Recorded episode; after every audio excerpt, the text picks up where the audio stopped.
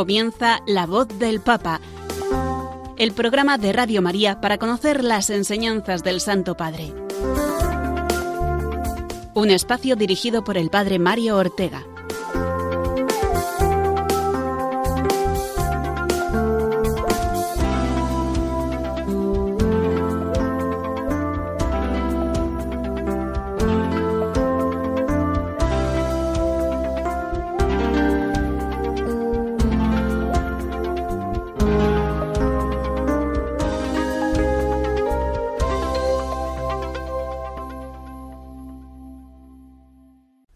Buenos días a todos, amigos de Radio María y oyentes ahora de este programa de la voz del Papa. Les saluda con inmensa alegría el Padre Mario Ortega, un martes más, y ya van tres desde que comenzamos la nueva etapa de este espacio dedicado a conocer el magisterio y la actualidad del Santo Padre. Abrimos nuestros micrófonos y nuestra mirada de fe al pastor de la Iglesia, que en el nombre de Jesús guía el rebaño de Dios por los senderos de este mundo.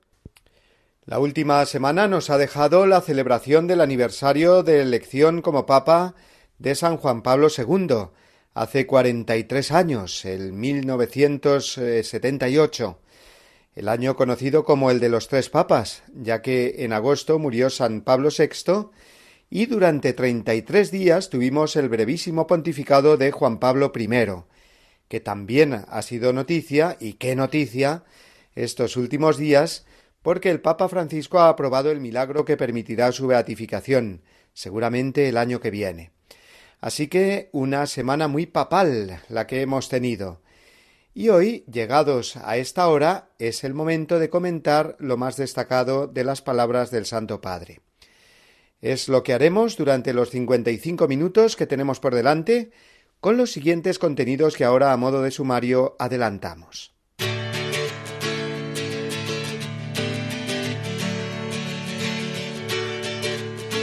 Comenzaremos conociendo y comentando la última catequesis del Papa en el marco de la audiencia general de los miércoles. En la de la semana pasada continuó Francisco explicando la carta a los Gálatas, los grandes temas a los que da pie esta epístola. Hoy el tema de la libertad cristiana y la inculturación del Evangelio. Seguiremos con el comentario al Evangelio que el Santo Padre hizo el domingo durante el rezo del Ángelus. Y después, otros dos momentos destacables también de la actualidad pontificia.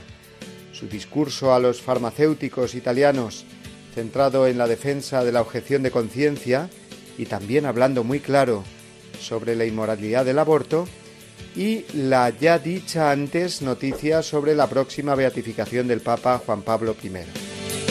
La última parte del programa la dedicaremos a las encíclicas de Francisco, Introdujimos ya el martes pasado la primera de ellas, Lumen Fidei, y hoy nos adentraremos en el primer capítulo de esta preciosa encíclica sobre la fe.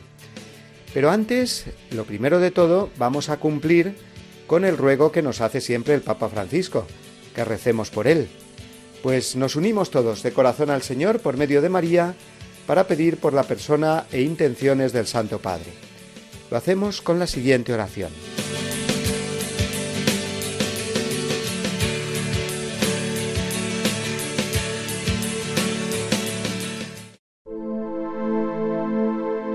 Oración por el Papa Francisco Señor Jesús, tú eres el buen pastor, siempre satisfaciendo nuestras necesidades y conduciéndonos a la vida eterna. Te damos gracias por el Papa Francisco, tu vicario en la tierra, siervo de los siervos de Dios. Dale santidad y fuerza para llevar a cabo su misión y que sea para el mundo un signo de tu amor y una clara voz de verdad, de justicia y de la santidad de la vida humana.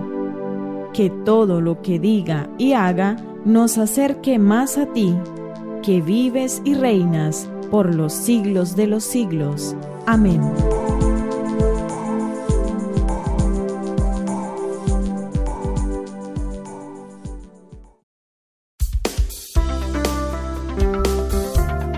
La voz del Papa, el programa de Radio María que te ofrece la enseñanza y la actualidad del Santo Padre.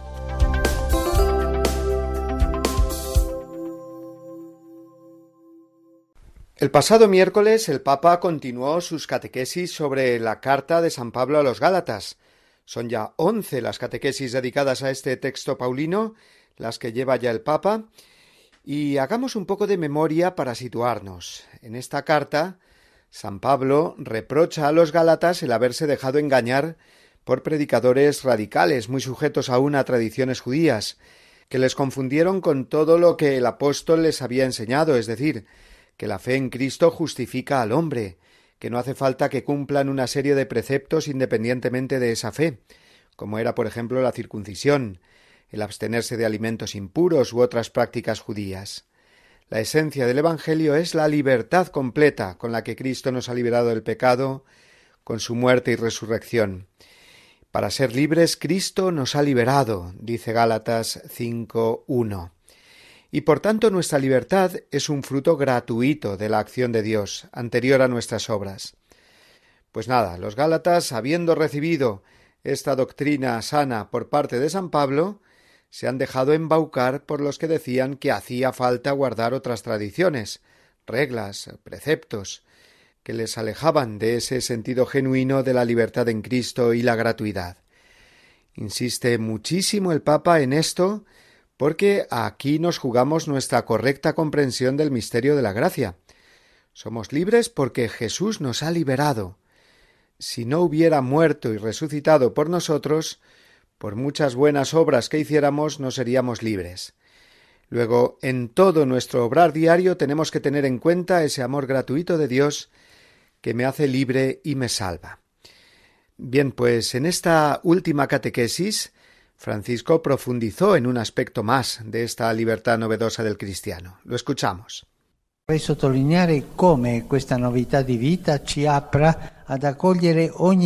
Hoy quisiera subrayar cómo esta novedad de vida nos abre a acoger a cada pueblo y cultura y al mismo tiempo abre a cada pueblo y cultura a una libertad más grande. Es un tema precioso este y actualísimo hoy en día, que se cuestiona tanto la labor evangelizadora de la Iglesia y de los grandes misioneros españoles y europeos en la historia de América. Incluso, lo sabemos bien, se ha acusado al Papa de estar en contra de la gesta evangelizadora del continente americano. Nada más alejado de la realidad. El Papa precisamente en esta afirmación que acabamos de escuchar nos muestra el justo medio de la doctrina católica. Es decir, el anuncio de la buena nueva del Evangelio nos abre a acoger a cada pueblo y cultura y al mismo tiempo cada pueblo y cultura reciben en Cristo una libertad más grande. Esa es la doble acción del Evangelio en su contacto con las diversas culturas. Se puede adaptar a todo lo bueno que cada una de las culturas tenga, por muy distintas que estas culturas sean a la cultura europea, pero que el Evangelio se pueda adaptar a toda cultura no quiere decir que termine por diluirse en ellas, sino que estas culturas, la indígena americana o del extremo oriente o del corazón del continente africano, se ven enriquecidas siempre por el Evangelio. Eso dice el Papa. Cada pueblo y cultura reciben una libertad más grande cuando son evangelizadas. Lo acabamos de escuchar. Esta es la enseñanza de San Pablo. Para quien se adhiere a Cristo, ya no cuenta ser judío o pagano, solo cuenta la fe que actúa por la caridad. A San Pablo le acusaron de minimizar las exigencias más radicales de ese cristianismo judaizante para agradar así a todos.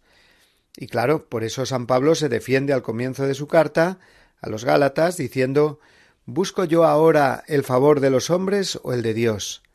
¿O es que intento agradar a los hombres? Si todavía tratara de agradar a los hombres, ya no sería siervo de Cristo. Gálatas 1.10 no, no se minimiza el Evangelio, todo lo contrario, se pone el acento en lo fundamental, la gracia de Cristo, que nos hace libres completamente. Siguió enseñando el Papa, lo escuchamos. Il pensiero di Paolo si mostra ancora una volta di una profondità aspirata. El pensamiento de Pablo se muestra una vez más de una profundidad inspirada. Acoger la fe conlleva para él renunciar no al corazón de las culturas y de las tradiciones, sino solo a lo que puede obstaculizar la novedad y la pureza del Evangelio, porque la libertad obtenida de la muerte y resurrección del Señor no entra en conflicto con las culturas, no entra en conflicto con las tradiciones que hemos recibido, sino que más bien introduce en ellas, en las culturas, en las tradiciones, introduce en ellas una libertad nueva, una novedad liberadora, la del Evangelio. San Pablo lo tiene muy claro. Acoger la fe no significa renunciar a la esencia de cualquier cultura o tradición, siempre que no obstaculice la novedad y pureza del Evangelio. Si pensamos, por ejemplo, en una cultura que apruebe los sacrificios humanos, como era el caso de algunos pueblos que se encontraron los evangelizadores de América hace cinco siglos, pues está claro que eso no casa con el Evangelio de ninguna manera. Y llevándoles el Evangelio, lo que se está haciendo es llevarles dignidad humana, además de cristiana, a esas personas. Es un bien para ellas, una mayor libertad la que obtienen. Continúa así explicando el Santo Padre, leo textualmente. La liberación obtenida con el bautismo nos permite adquirir la plena dignidad de hijos de Dios, de forma que mientras permanecemos bien arraigados en nuestras raíces culturales, al mismo tiempo nos abrimos al universalismo de la fe. Fin de cita. Toda esa polémica que muchos políticos e ideólogos llevan alimentando y fomentando ya desde hace muchos años y ahora de forma muy violenta en muchos casos contra la obra de la evangelización del continente americano, esa contraposición que hacen entre indigenismo y cristianismo es tremendamente injusto, falso históricamente. Por supuesto que se cometieron errores, y estos son los que tanto el Papa Francisco como anteriormente Benedicto XVI y San Juan Pablo II reconocieron. Errores que se basaron precisamente en confundir evangelización con imposición de un determinado modelo cultural sin más. Pero es que lo que se produjo fue un enriquecimiento, que fue mutuo, y que una mirada sincera y que busque la verdad de las cosas no puede dejar de reconocer y agradecer. Precisamente el otro día me decía una chica argentina, el día del pilar de la hispanidad, yo me siento orgullosa de ser fruto de dos culturas. Por un lado, todo lo bueno de nuestras tradiciones precolombinas y, además, todo lo mejor de la cultura española y europea que hizo progresar tanto nuestro continente. Es llevar a plenitud a las diferentes tradiciones de cada pueblo, dijo el Papa Francisco, la verdadera plenitud. Ya los teólogos de los primeros siglos, San Justino en concreto, hablaba de las semillas del verbo que hay en otras culturas y tradiciones ajenas al cristianismo. Cuando éstas llegan a conocer a Cristo, esas semillas propias de aquellas culturas, aunque sean muy distintas a la cultura europea y nos resulten extrañas, pueden florecer en una vida cristiana preciosa, como así ha ocurrido a lo largo de los siglos, y ahora comprobamos más fácilmente, por ejemplo, cuando en nuestras parroquias vemos comunidades de pueblos hermanos de América o África con tradiciones distintas a las nuestras, pero con una misma fe que nos une y que está por encima, no anulándolas, pero sí por encima de todas las culturas. Ese abrazo del Evangelio con las distintas culturas y tradiciones en el mundo es lo que se conoce con el nombre de inculturación, cuya verdadero sentido nos explicó el Papa. Lo escuchamos. En la llamada a la libertad descubrimos el verdadero sentido de la inculturación del Evangelio.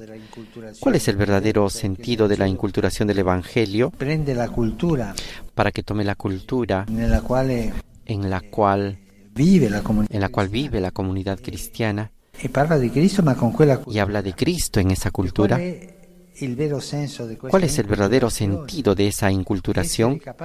Es ser capaces de anunciar la buena noticia de Cristo Salvador, respetando lo que de bueno y verdadero existe en las culturas. No es una cosa fácil. Jesús pidió al Padre que seamos uno, no que seamos uniformes.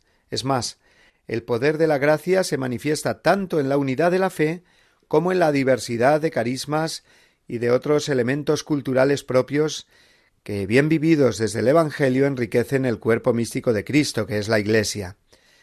Aquí sobre todo es donde han surgido los errores, según se lamentaba el Papa a continuación.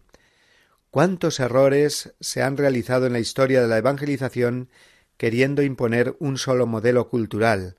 decía así el Papa. O sea que el reconocimiento de los errores hay que entenderlo en este contexto de confundir la unidad de la fe con la uniformidad cultural. Y esta confusión, fruto tantas veces de miradas parciales, superficiales, intereses egoístas, actitudes personales, de poder, etc., es lo que ha llevado a los problemas, como en cualquier otra empresa humana. Pero esto es exactamente lo contrario de la libertad cristiana, afirmó el Papa, que recordó, por ejemplo, los antiguos misioneros, como en la China el padre Mateo Ricci o en la India el padre de Nobili. Muchas veces fueron juzgados de alejarse del cristianismo, pero lo que hicieron fue marcar ese difícil camino de la inserción del Evangelio como levadura en medio de la masa de culturas muy distintas a las europeas.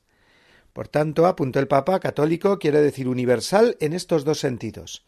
Uno, respetar la proveniencia cultural de cada persona, insertándola en un espacio de libertad que no sea restringido por la imposición dada por una sola cultura predominante, y segundo, universal en el sentido más misionero de la palabra, anunciar el Evangelio con la seguridad que nos da saber que es válido para toda cultura, todo pueblo y todo tiempo, y que con este anuncio lo que estamos haciendo es ofrecer la libertad en Cristo que supera y plenifica toda cultura. Finalmente, el Papa Francisco en su catequesis dijo que no hemos de olvidar tampoco que la cultura, por su misma naturaleza, está en continua transformación, y eso nos ayuda a entender el actual momento histórico de inmenso cambio cultural, donde la tecnología cada vez más avanzada parece tener el predominio. Si pretendiéramos hablar de la fe, dijo textualmente el Papa, como se hacía en siglos pasados, correríamos el riesgo de no ser comprendidos por las nuevas generaciones.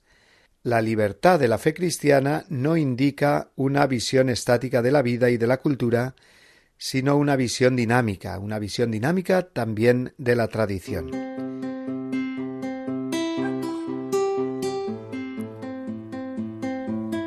Como resumen de toda la catequesis del pasado miércoles, qué mejor que escuchar el que hizo el mismo Papa y pronunció en español.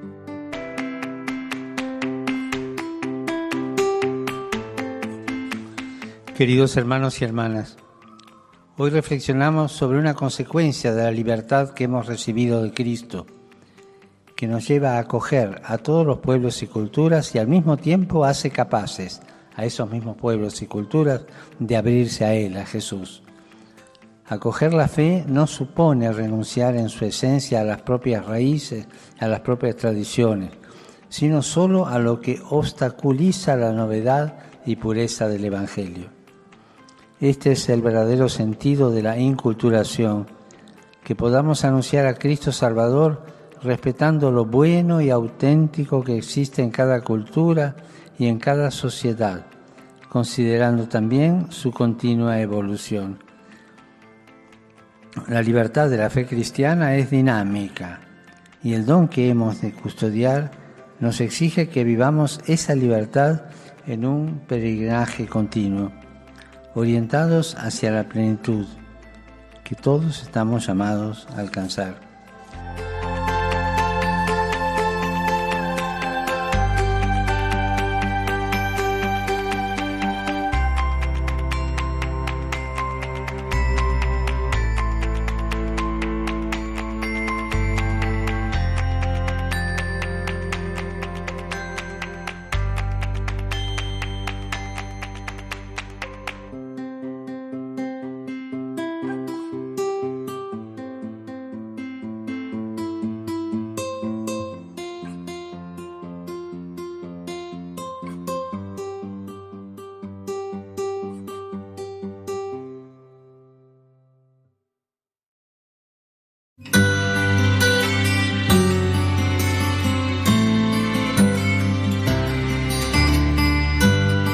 Jesús eligió en primer lugar a Simón llamado Pedro. Con este significativo relieve de la primacía de Simón Pedro, San Mateo introduce en su Evangelio la lista de los doce apóstoles. Fue llamado a desempeñar en la Iglesia una función propia y específica. Él es la roca sobre la que Cristo edificará su Iglesia. Es aquel que una vez convertido no fallará en la fe y confirmará a sus hermanos. Y por último, es el pastor que guiará a toda la comunidad de los discípulos del Señor.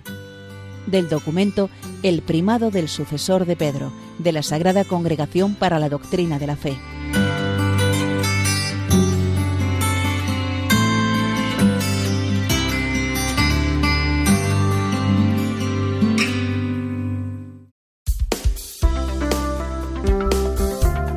La voz del Papa el programa de Radio María que te ofrece la enseñanza y la actualidad del Santo Padre.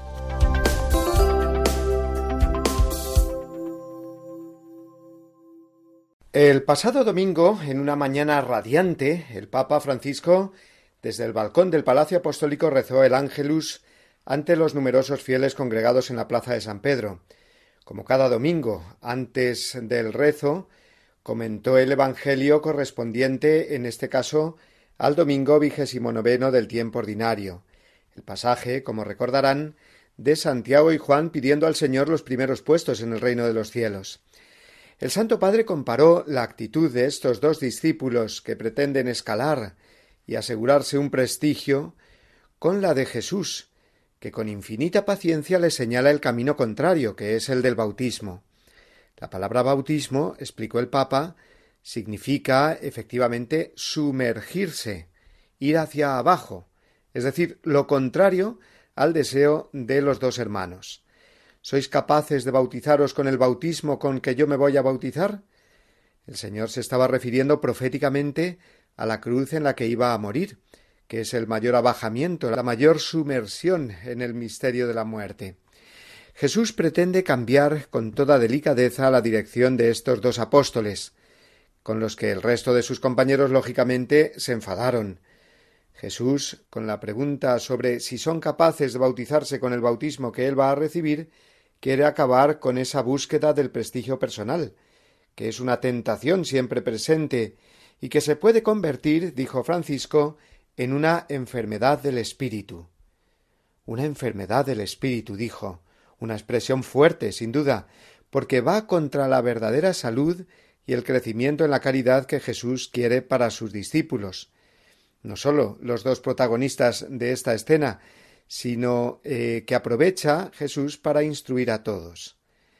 Hoy en día, se lamentaba el Papa, sucede lo mismo entre los discípulos del Señor. ¿Cuántas veces los cristianos, que somos por naturaleza servidores, tratamos de trepar? El Santo Padre, como suele hacer en estas breves intervenciones dominicales, invitó a todos a preguntarse cuál es mi intención cuando voy buscando algo. Y continuó con el significado profundo del camino contrario, el de Jesús, que es el camino de sumergirse, subrayó, en la vida de quienes encontramos. Sumergirse en la vida de quienes encontramos. Es una expresión esta también muy elocuente. Lo primero, dijo el Papa, porque hay tantos necesitados hoy, material y espiritualmente, sobre todo después de la pandemia, sumergirse con compasión, que significa no pasar de largo ante los demás, interesarme por la situación de las personas, saliendo de uno mismo en actitud de servicio. Para esto hay que abajarse, sumergirse, insistió Francisco. Dios mismo no se quedó en lo alto, sino que bajó a este mundo haciéndose hombre hasta llegar a lavar los pies a los discípulos. ¿Cómo se pasa del prestigio al servicio? se preguntó de nuevo el Papa, para ponerse en la misma dirección de Jesús. Comprometiéndose. Pero eso no es suficiente, dijo. Es un paso siempre difícil y por eso hemos de pedir al Espíritu Santo que renueve nosotros la gracia del bautismo, es decir, revivir esa gracia de ser sumergidos en Cristo, esa fuerza que nos impulsa a seguirlo, a no buscar nuestro interés, sino seguir el camino del servicio de caridad. La Virgen María, siendo la más alta, recordó el Papa, está totalmente inmersa en nuestro servicio. Y con esta idea introdujo el rezo del Ángelus. Una vez finalizado este, antes de saludar a los grupos presentes en la plaza, el Santo Padre recordó este domingo a los nuevos beatos beatificados en Córdoba este sábado, los 127 mártires españoles que entregaron su vida a Dios durante la persecución religiosa en España en los años 30 del siglo pasado, claro. El Papa pidió a los nuevos beatos, el sacerdote Juan Elías Medina y el resto de compañeros mártires, sacerdotes, religiosas, seminaristas y laicos, que su fidelidad dé fuerza a todos nosotros, especialmente a los cristianos perseguidos en la actualidad. También hizo referencia a los varios atentados ocurridos la semana pasada en diversos países Noruega, Afganistán e Inglaterra. En este último fue asesinado el parlamentario católico provida Sir David Ames. El Papa reiteró su llamamiento a la paz y al cese de toda violencia. Por tanto, de este momento de la voz del Papa, la del momento del Ángelus del domingo, quedémonos con ese pasaje del emerger, del buscar el prestigio, al sumergirse en Dios y en los demás, que es justamente el camino bautismal que nos conduce al servicio de la caridad. No sé si soñaba, no sé si dormía, y la voz de un ángel. Antes de pasar a la siguiente parte de nuestro programa, vamos a escuchar esta canción en homenaje precisamente a este diputado inglés muy comprometido en favor de la vida y contrario, por tanto, al aborto, que fue asesinado la semana pasada. Nos servirá también para el siguiente discurso que comentaremos eh, pronunciado por el Papa Francisco el pasado jueves. Celebra la vida.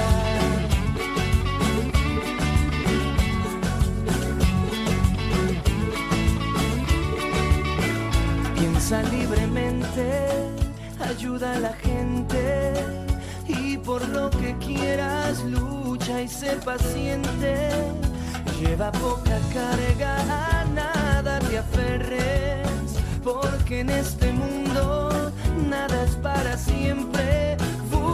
Búscate una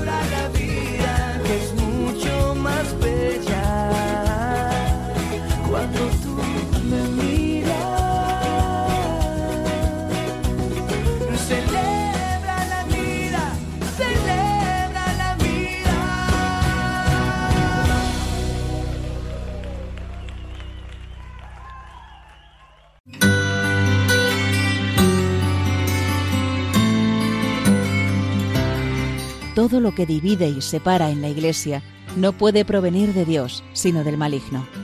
Los católicos podemos tener la certeza de mantenernos en la verdadera doctrina si estamos siempre en comunión con el Santo Padre. No debemos olvidar la frase de San Ambrosio, Ubi Petrus ibi Ecclesia. Donde está Pedro, allí está la Iglesia.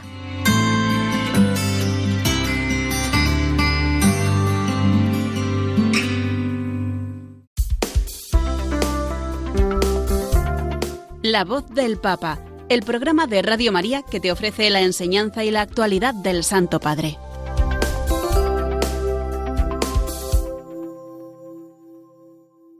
Como ya hemos dicho antes, eh, y esta canción nos introduce a ello, el Santo Padre se dirigió a un grupo de farmacéuticos italianos que trabajan en hospitales, a los que recibió en audiencia el pasado jueves día 14. En un importante discurso recordó el derecho a la objeción de conciencia ante las crecientes presiones por parte de legisladores y demás personal sanitario para que eh, limiten el suministro de fármacos a pacientes ancianos o terminales. El Papa habló con toda claridad contra esta práctica, así como nuevamente contra el aborto, como ejemplos ambos de esa cultura del descarte que se impone en nuestra sociedad con tanta frecuencia. Escuchamos la voz del Papa en este discurso a través del servicio informativo que nos ofrecen nuestros queridos amigos de la agencia Ron Reports. El Papa defendió con contundencia la objeción de conciencia en su encuentro con farmacéuticos italianos que trabajan en hospitales del país.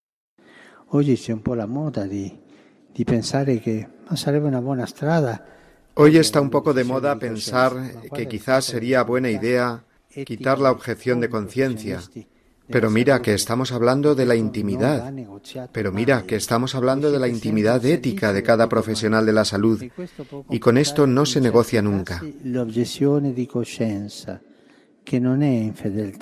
Vosotros estáis siempre al servicio de la vida humana. Y esto comporta en ciertos casos la objeción de conciencia, que no es infidelidad, sino al contrario, fidelidad a vuestra profesión si está válidamente motivada. Francisco se refería a cuestiones como el aborto y fue muy concreto. Dijo que con la salud no se puede jugar a la cultura del descarte. Y también en este campo hay que permanecer siempre vigilantes. Dios nuestro Padre dio la tarea de custodiar la tierra, no el dinero. Y también con los ancianos. Darles la mitad de las medicinas y así se les acorta la vida es un descarte, sí.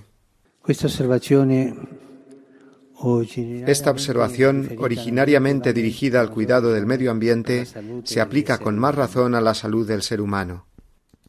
Francisco dijo que el aborto es otro ejemplo de la cultura del descarte, pero propuso ejercer la objeción de conciencia sin frialdad, mostrando cercanía a las personas, pues en cualquier caso están sufriendo en esta situación.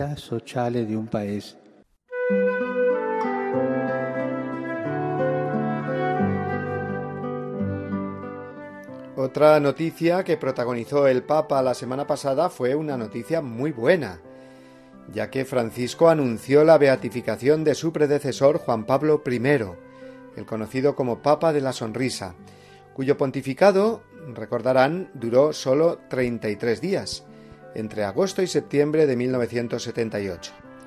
Es una alegría muy grande en esta emisora y en este programa en concreto hablar de la beatificación de un papa. De nuevo será a través del servicio informativo de Ron Reports cómo conoceremos los detalles de este importante anuncio de la beatificación de Juan Pablo I. Y escucharemos también algunos fragmentos con la voz de este querido Papa.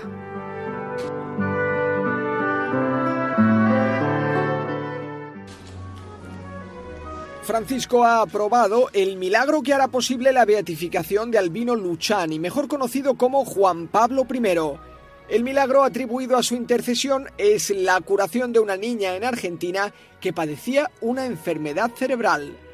Albino Luciani fue elegido papa en agosto de 1978, cuando tenía 65 años. Estas fueron sus primeras palabras. Ieri mattina io sono andato alla Sistina a votare Ayer por la mañana fui a la capilla Sixtina a votar tranquilamente. Nunca habría imaginado lo que estaba a punto de suceder. Tampoco nadie habría imaginado que fallecería tan solo 33 días después. Aún así, en ese tiempo logró introducir un nuevo estilo en el papado. Se le recuerda como el papa de la sonrisa y del buen humor. También fue un gran escritor y comunicador. Le contesté, ¿será posible? Me parece raro que pueda guiarme alguien que no puede ver. La ciega me agarró entonces de la mano y suspiró, camina. Era la fe.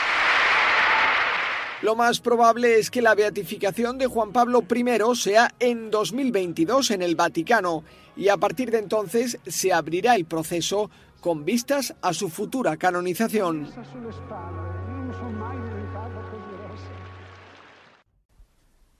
Esta parte del programa la dedicaremos, como ven, a los discursos o intervenciones más destacadas del Papa durante la última semana. Aparte, claro está, de esas dos tradicionales apariciones públicas semanales que son la audiencia de los miércoles y el ángelus de los domingos, que ya eh, los hemos comentado. Como también han podido comprobar en los tres eh, programas que llevamos juntos en esta nueva etapa de la voz del Papa, que entre sección y sección incluimos algunas cuñas con frases sobre la misión del Santo Padre, frases del Magisterio o también de los santos, hablando de la figura del Papa, también otras veces son oraciones del Santo Padre o pidiendo por él, ya que nos lo recuerda siempre. En fin, que entre unas y otras cosas intentaremos en todo momento no bajar nuestra mirada de fe y el cariño filial hacia quien Dios ha dispuesto que sea el vicario de Cristo en la tierra, para que conozcamos su voz de primera mano, para que lo queramos y lo sostengamos con nuestra oración, para que sepamos también tomar distancias de todas aquellas otras voces que intentan reducir la voz del Papa a otros eh, niveles o ámbitos, o juzgarlo con criterios puramente humanos. Queremos tener esa mirada de fe porque somos miembros de una misma familia que es la Iglesia, constructores del reino de Dios que no deben sobreponer ninguna otra misión a la de construir el reino de la paz y la comunión eclesial.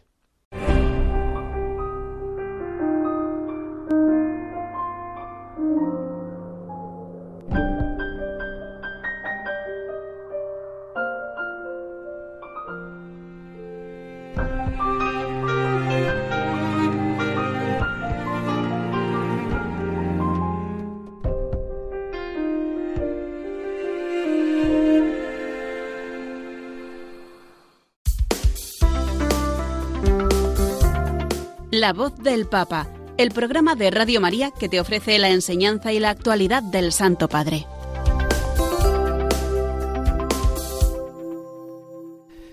Vamos con la cuarta y última parte de nuestro programa que es la dedicada a comentar las encíclicas del Papa Francisco.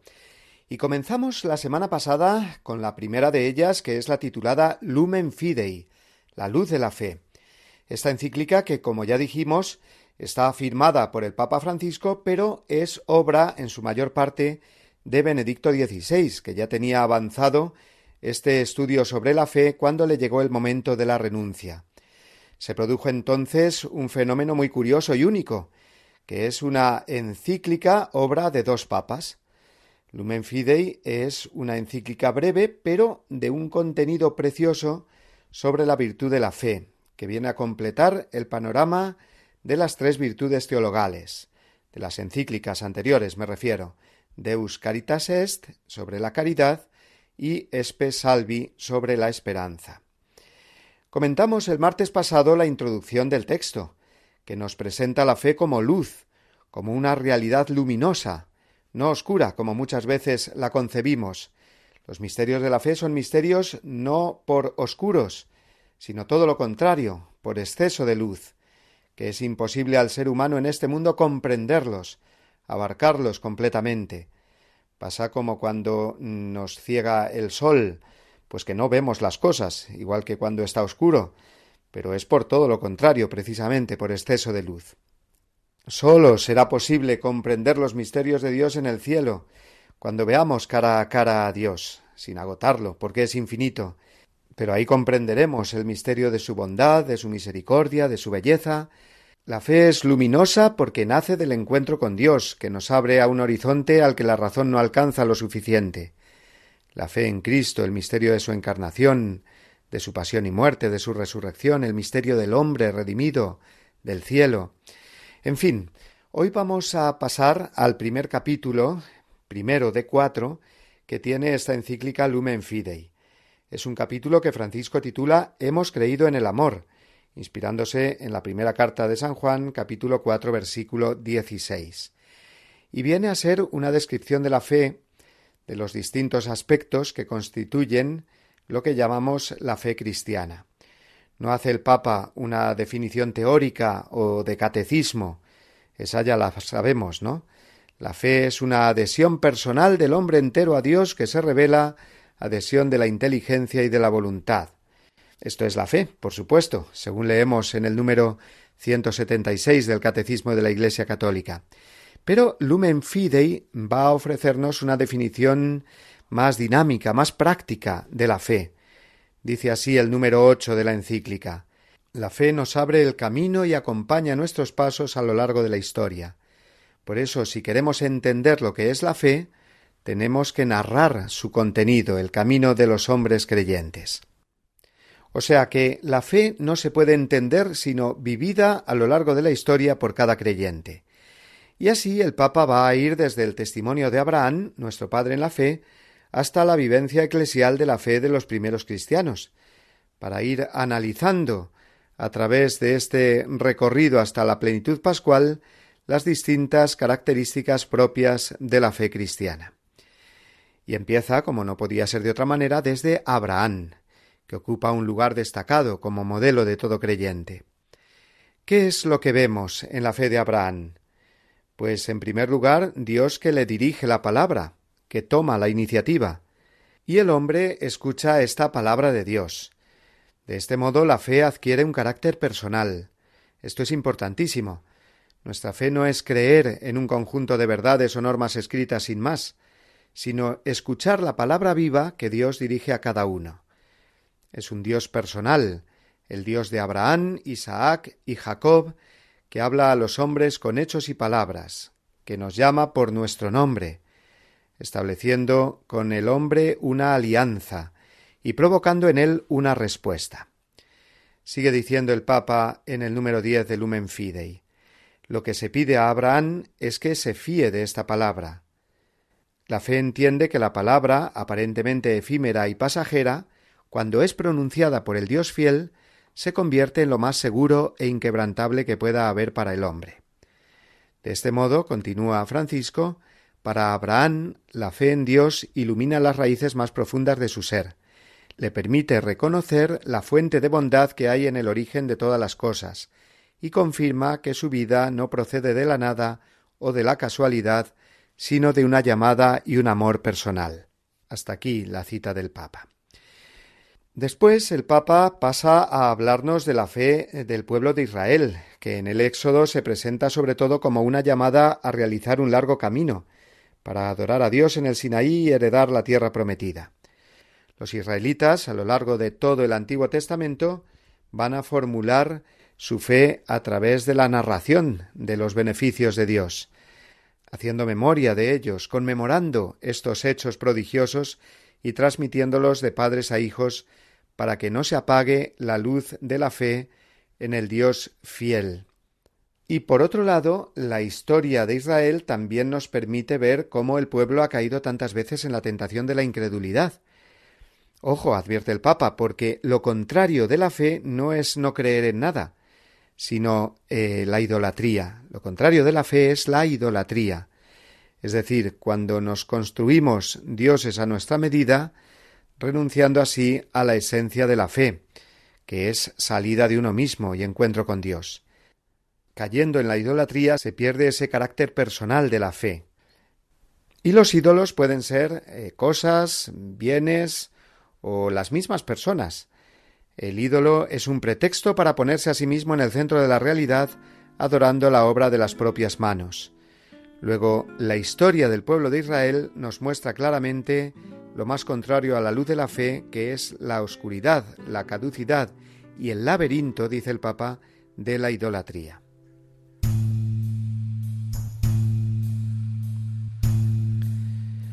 Estamos comentando el primer capítulo de la encíclica Lumen Fidei, la primera del Papa Francisco, y después de extraer estas características de la fe desde el Antiguo Testamento, el Santo Padre nos habla de la plenitud de la fe cristiana. Es decir, que la fe a lo largo de la historia va madurando, se va purificando hasta llegar a la plenitud que es Cristo. La fe cristiana está centrada en Cristo Jesús, cuya vida se presenta como la intervención definitiva de Dios. Con Jesús, la distancia entre Dios y el hombre se ha acortado al máximo, porque Él es Dios y hombre, se ha metido de lleno en nuestro mundo, en nuestra realidad. La luz de la fe en Cristo se hace más luminosa aún en el misterio de su muerte y resurrección, porque lo que descubrimos es su amor indefectible por nosotros. Dios es fiel hasta la muerte, por eso nos podemos fiar de Él. Creemos a Jesús, es decir, nos fiamos de sus palabras, pero Él no es sólo alguien a quien creemos, sino también con quien nos unimos para poder creer. Creemos también en Él, porque igual que en muchos ámbitos de la vida confiamos en personas que conocen mejor las cosas que nosotros, por ejemplo, tenemos confianza en el arquitecto que nos hace la casa, en el farmacéutico, que nos da la medicina para curarnos, o en el abogado que nos defiende ante el tribunal, de esa manera también creemos en Jesús. Nos fiamos de Él, que es el que conoce al Padre, y así nos lo quiere enseñar. ¿Y qué es lo que pasa cuando creemos en Jesús? Pues que aceptando el don de la fe nos transformamos en criaturas nuevas. Recibimos un nuevo ser, un ser hijos en el Hijo. El Padre nuestro es el núcleo de la experiencia cristiana. Aquí el Papa Francisco pasa a comentar a San Pablo que nos habla de esta transformación obrada en nosotros por la fe en Cristo. Esta transformación es la que nos hace santos. La fe en Cristo es la que nos santifica, la que nos justifica. Cuando el hombre piensa que alejándose de Dios se encontrará a sí mismo, su existencia fracasa, sus obras son estériles. Sin embargo, la fe en Cristo nos salva porque en Él nuestra vida se abre radicalmente a un amor que nos transforma desde dentro, y no solamente a través de obras externas. Luego el Papa concluye que lo nuevo del cristianismo, lo siempre nuevo, es que el creyente es transformado por el amor, por acoger ese amor a través de la fe. Y finalmente concluye el capítulo primero del Lumen Fidei diciéndonos que la fe eh, cristiana no es algo privado, individualista, una opinión subjetiva, sino que como todos nos unimos en Cristo, la fe se vive en la Iglesia y se concretiza en el servicio a los demás. Y así vivida la fe, en armonía de comunión con todos los discípulos de Cristo, cada cristiano escucha la palabra de Cristo y responde a ella, confiesa su fe, por lo tanto la anuncia, la fe se hace entonces operante en el cristiano, dice el Papa. Quien ha sido transformado de este modo adquiere una nueva forma de ver. La fe se convierte en luz para sus ojos.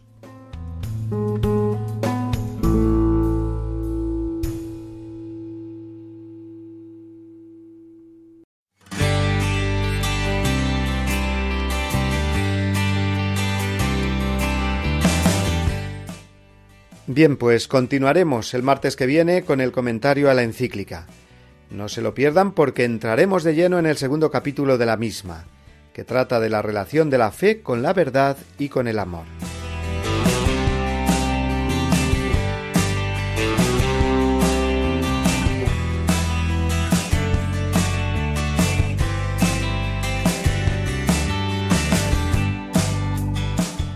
Hoy además hemos profundizado juntos en la enseñanza del Papa Francisco dentro de la última catequesis sobre la Carta a los Gálatas, concretamente el tema de la libertad cristiana y la inculturación. Asimismo hemos recordado el comentario que hizo al Evangelio durante el Ángelus del pasado domingo Y hemos conocido también el discurso que dirigió el pasado jueves hablando sobre la objeción de conciencia en el personal sanitario y también del aborto. Y hemos compartido igualmente la noticia buenísima de la próxima beatificación del Papa Juan Pablo I, anunciada hace unos días por el Papa Francisco. Me despido de todos ustedes recordándoles que nos pueden escribir haciendo sus comentarios, preguntas o sugerencias al correo electrónico del programa, que es muy fácil, no hace falta ni apuntarlo, se aprende de memoria. La voz del Papa, todo junto y con minúsculas, la voz del Papa arroba radiomaria.es. Les espero de nuevo el martes que viene a la misma hora, a las 11 de la mañana, 10 en Canarias, y en la misma frecuencia, la de tu radio amiga, la emisora de la Virgen, Radio María. El saludo final y la bendición nos las da el mismo Papa Francisco. Hasta la semana que viene, si Dios quiere, amigos. Saludo cordialmente a los fieles de lengua española. Los animo a mantener un espíritu de peregrinos, siempre en camino, siguiendo juntos las huellas de Cristo con libertad y alegría hacia esa patria que Dios nos convoca. Que el Señor los bendiga a todos. Muchas gracias.